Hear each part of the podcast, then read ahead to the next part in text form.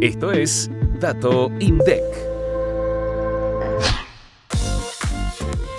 La ocupación hotelera creció 2,1% en julio de 2023 respecto al mismo mes de 2022. En ese periodo se estimaron casi 1.900.000 viajeros hospedados. De cada 10 viajeros que se alojaron al menos una noche en las 49 localidades turísticas relevadas por la encuesta de ocupación hotelera, 8 fueron residentes en el país. Las regiones turísticas que hospedaron el mayor número de viajeros fueron la Ciudad Autónoma de Buenos Aires, con 406.502, y Patagonia, con 375.842. La estadía promedio en los establecimientos porteños fue de 2,5 noches, mientras que en los del sur del país alcanzó las 2,9 noches. Por otro lado, más de la mitad de los viajeros no residentes se hospedaron en hoteles de 4 y 5 estrellas. En el caso de los viajeros que viven en el país, los hoteles 3 estrellas, aparts y boutiques fue la categoría más elegida. Al analizar los datos por localidad, Bariloche fue la localidad con la mayor tasa de habitaciones y unidades ocupadas, con un 72,3% de su capacidad hotelera.